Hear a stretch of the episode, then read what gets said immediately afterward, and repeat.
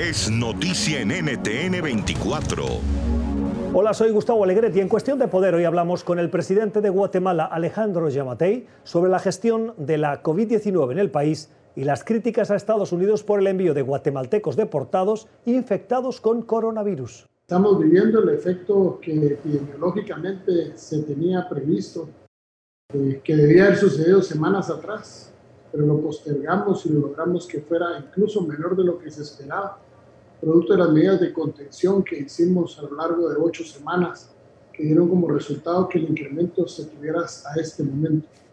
Eh, efectivamente, eh, hemos venido creciendo en casos, tenemos factores que inciden dramáticamente en, en esto, el tema de la, un país que recibimos con un sistema de salud eh, que en los últimos 50 años solo se había hecho un hospital, perdón, 40 años, un hospital, un hospital de Antiguas de Guatemala, eh, hace 25 años.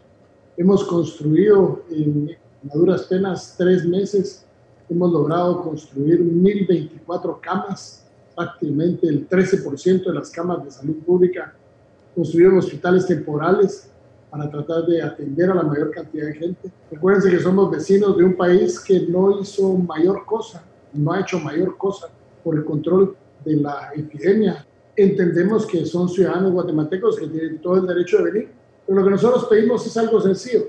Si nos van a mandar un vuelo de gente contaminada, que nos digan, ok, miren, aquí van 80 y están todos contaminados. Para nosotros estar preparados para recibirlos, tener el lugar donde los vamos a poner poderlos tener y hacer una, una buena evaluación médica de ellos y no permitir que se vayan a sus comunidades contaminadas, sino se queden restringidos hasta que sea superada la enfermedad. Y el gobierno de Estados Unidos lo ha hecho, les ha informado de esos vuelos cuando llegaban ciudadanos contaminados, como dice usted. Eh, no.